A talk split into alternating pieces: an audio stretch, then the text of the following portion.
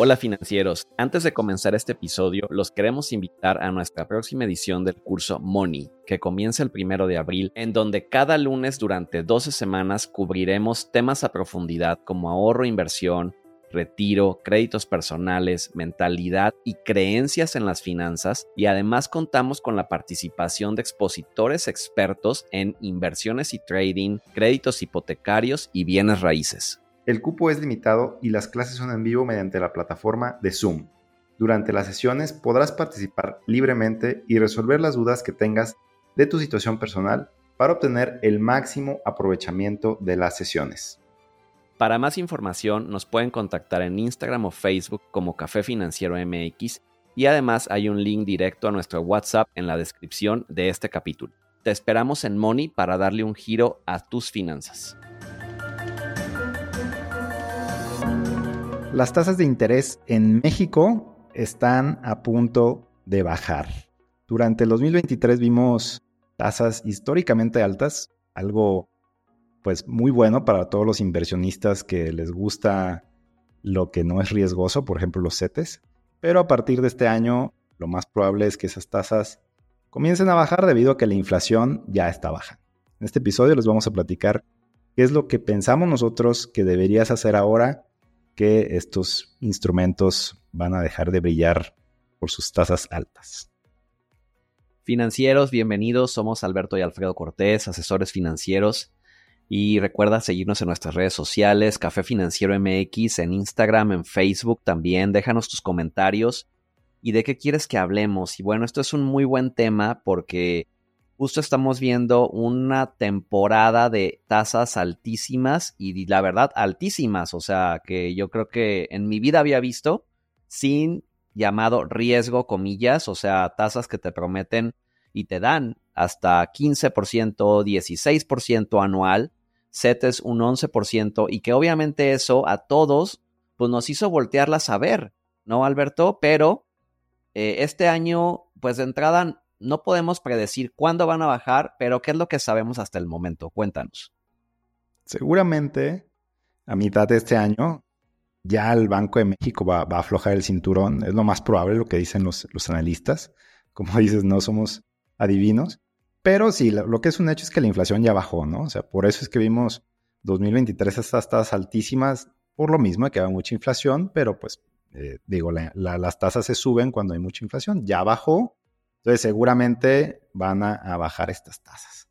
Entonces, si brilla el ojo, la verdad, es que, por ejemplo, el Standard Poor's 500, si tú te vas, no sé, 100 años de historia atrás, da el 13% anualizado en promedio, o sea, no es garantía, pero dices, bueno, pues si puede ser ese ejemplo, NU, el 15 este año, pues claro que lo voy a meter a NU.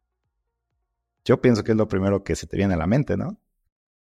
Claro, y fíjate que pareciera que es muy conocido, sin embargo, creo que nos equivocamos, Alberto, porque tú y yo estamos muy inmersos en el tema de finanzas, pero yo platicando con amigos, algunos no saben ni qué es NU, o sea, les tuve que decir eh, la, que, la que anuncia Carla Sousa, los espectaculares morados, y me decían, ¿eh? O sea, como que y luego por ejemplo, hubo una inauguración ayer de Hey Banco, que creo que es la, el banco digital de Banregio, aquí en Guadalajara. Eh, una amiga hizo el catering y también me decía, ay, sí, eh, y, quería ver a Carla Sousa.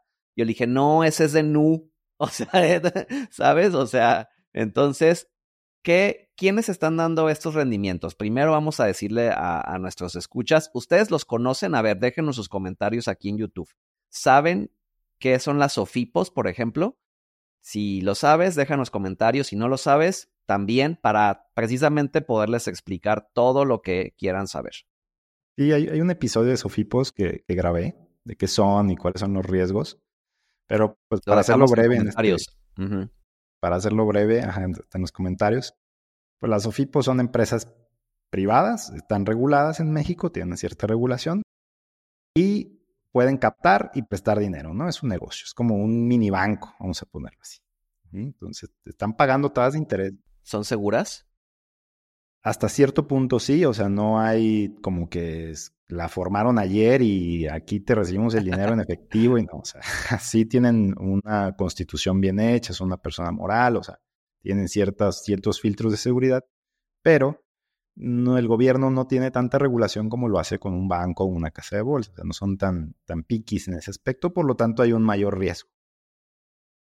Claro, y, y bueno, a ver, ¿hasta cuánto es bueno meterles? Hasta el seguro que da el gobierno son 25 mil UDIs, que al día de hoy son como cerca de 200 mil pesos. Entonces, yo pondría hasta ahí mi límite, es el de seguro de Prosofipo.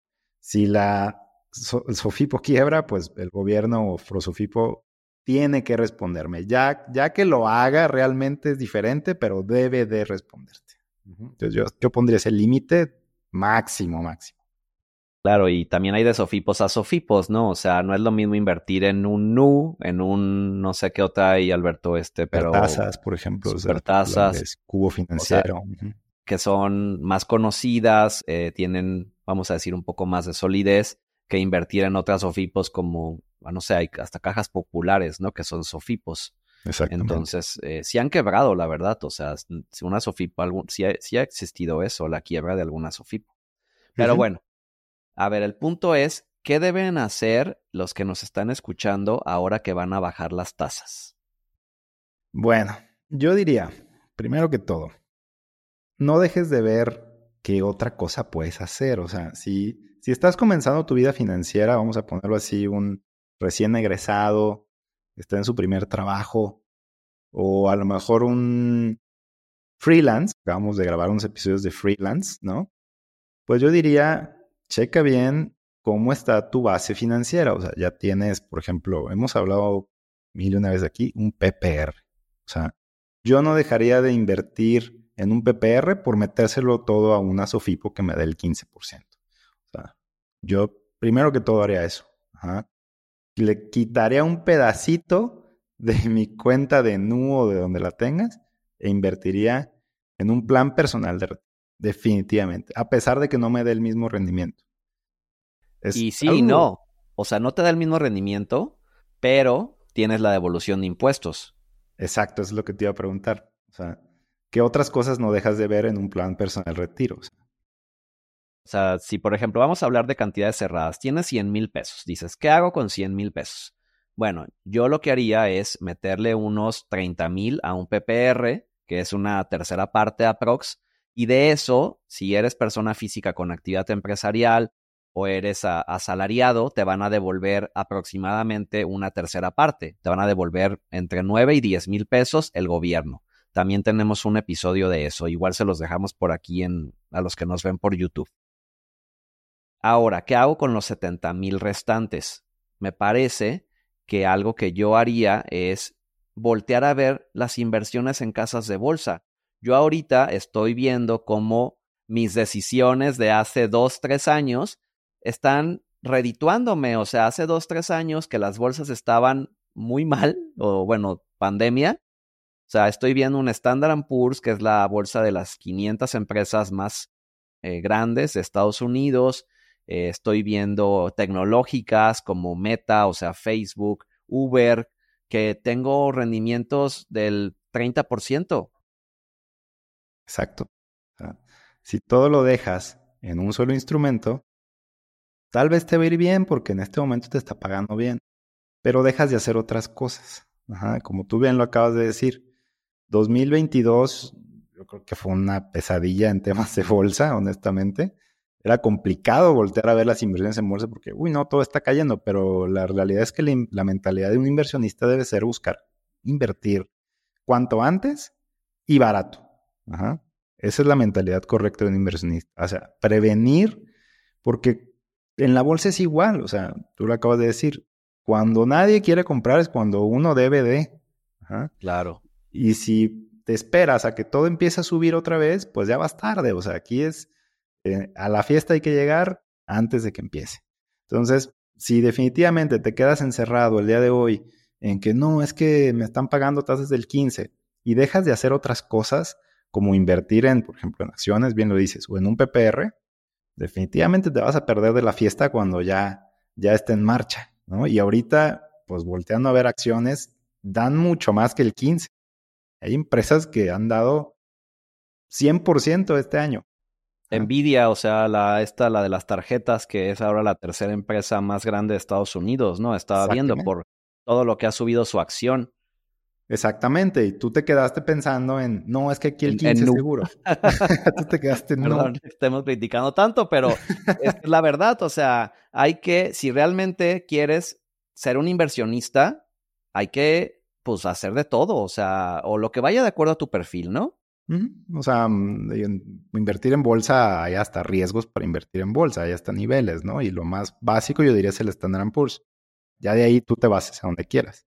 Ajá. Pero es en todos los niveles, o sea, un inversionista, como dices, es de, a ver, tengo mi, lo más conservador que pudiera ser un PPR o CETES, está perfecto, está muy bien, pero también no te tienes que quedar fuera de lo demás, o sea, no te puedes quedar solamente en, pues en la Sofipo que me paga un montón, o sea, eso es ser tasero. Y los taseros en un punto se acaba el, el, rendimiento porque estas empresas también tienen, o sea, tú eh, para ti es un activo, pero para ellos eres un pasivo y en algún punto te tienen que pagar.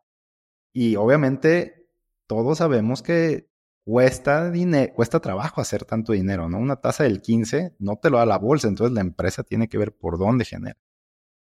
Exacto, entonces volvamos al ejemplo de los 100 mil pesos. Ya metimos 30 mil al PPR. Ahora, eh, yo no sé, depende del perfil, pero invertiría otros 30 mil diversificados en acciones, o sea, haciendo un portafolio, un, un, test de aversión al riesgo y a lo mejor ahí compraría algún fondo como el Standard Poor's o invertiría en acciones, ¿no? O sea, asesorados por un experto, como aquí tenemos a, Alberto, si, si ustedes quieren financieros, que les diga, a ver, mira, estas acciones te las recomiendo, ¿no? O si a lo mejor tu perfil no es de bolsa, entonces puedes irte a fondos que ya están armados, como ya están como paquetes, haz de cuenta. Quiero el paquete de las tecnológicas, quiero el paquete de la salud, quiero el paquete de las financieras. O sea, es como un nivel ah, entre CETES y acciones. O sea, que son los que se llaman los fondos eh, indexados, ¿no? Que lo recomendamos, nos preguntaban en un reel que subiste, los fondos indexados los recomendamos en casa de bolsa y no en PPR. Eso, ¿por qué? Porque en PPR es muy caro. Es muy caro invertir en fondos indexados en empresas como Allianz, en empresas que dan el PPR, el costo por administración es caro. En cambio, en una casa de bolsa, puedes invertir en, los, en más fondos indexados a un mucho menor precio. Yo creo que a un cuarto, incluso muchísimo más barato a través de un de una casa de bolsa, ¿no? Eso es lo ideal. Em, sí, o sea, ese tipo de configuración me parece bien. Ajá, por ejemplo, 30 en algo que se considera bajo riesgo. 30 en algo que es de mayor riesgo, dependiendo de tu perfil. Y ok, deja otro 30, otro 40 en Sofipos. ¿no? O sea, lo que te dé la tasa, ¿no? Está bien. que te dé la tasa. Que te, dé la tasa. No, no sueltes, no, no tienes por qué salirte de una cosa para entrar a otra. O sea, Exacto. es, simplemente diversificar un poquito, ¿no? Porque sí, la verdad es que está atractivo, pero financieros a la larga, si tú dejas de ver eh, qué, otros, qué otros productos hay, qué otras alternativas tengo, créanme, te va a costar mucho más caro que lo que estás viendo hoy de solamente rendimientos de, por una Sofipo o por cualquier otra empresa, digo, ya no voy a decir, ¿no? pero por cualquier otra empresa, ¿no? Entonces, eh, déjenos sus comentarios, yo creo que es un tema muy yo, bueno. Yo quiero añadir algo, Alberto, antes de concluir. O sea, y aparte financieros, la, la, cuando uno invierte, no es nada más hacerlo una vez. O sea, yo añadiría que es muy importante tener un programa de inversión obligatorio, como es un seguro. O sea, algo que te quite cada mes dinero, cada año si tú quieres, si no te gustan los ahorros mensuales. Porque por más tasa, tú puedes invertir 100 mil pesos al 11% hablando de CETES una sola vez en tu vida y, y nunca volverlo a hacer. Porque no tienes ese hábito, porque gastas mucho más, etc. En cambio, las personas que llevan a cabo la, disciplina y la perseverancia de meterle cada mes a su plan, cada año a sus planes, yo lo veo, o sea, son personas que hacen patrimonio y que, ok, no te va a dar el 11% una segubeca, por ejemplo, los planes educativos, pero te va a ser disciplinado. Entonces, o sea, además de, de, lo que ya invertimos, si tienes 100 mil pesos, los invertiríamos así y también evalúa y haz, o sea, yo te recomendaría hacer un esquema de seguro de ahorro que te obligue a ahorrar, porque es padrísimo cuando lo cobras. O sea, que ya tengo el millón de pesos, los dos millones o etc. O sea, a un plan a 10 años si tú quieres, o sea, que te obligue a hacerlo. Porque ese dinero, si no lo, si no lo haces de, a, fuerza, te lo vas a gastar. Y ahí, o sea, a veces ni siquiera sabes en qué se te fue. Sí, de acuerdo. Tienes que disciplinarte y la disciplina cuesta, tiene un costo aprender a disciplinarte. Afortunadamente existen este tipo de productos que te quitan el dinero, porque si no yo creo que muy pocas personas tendrían el patrimonio que tienen hoy. Y yo no lo vería como un costo, sino lo vería como un beneficio. O sea, a mí que me quitan cada mes 5 mil pesos mensuales de un plan que tengo a 10 años que cobro este noviembre. Este noviembre yo cobro un total 10 donde estuve ahorrando 5 mil pesos al mes y que no me dio el 15% de una Sofipo, pero que con ese dinero le voy a dar adelantos a otras cosas que tengo de inversión. Entonces, si no esos 5 mil, si no me hubiera obligado a que me los cargaran a mi tarjeta de crédito, ya no los tendría. Exacto. O sea, sí, o sea, todo tiene un beneficio, al final de cuentas. Bueno, bueno, es un tema polémico, creo yo. Creo que mucha gente a lo mejor no piensa como tú y yo y dice, ay, están locos, yo todo mi dinero que me dé rendimientos. no, está bien, o sea, dejen los comentarios qué piensan, a ver con qué otra manera de estructurar se les ocurre, cómo lo hacen ustedes. A lo mejor hay alguien que tiene una estrategia distinta a la nuestra y podemos aprender de ustedes. Déjenlo aquí en comentarios y bueno, síganos en redes, subimos contenido casi diario, eh, coméntenos y pues nos vemos en un próximo episodio. Nos vemos financieros. Chao.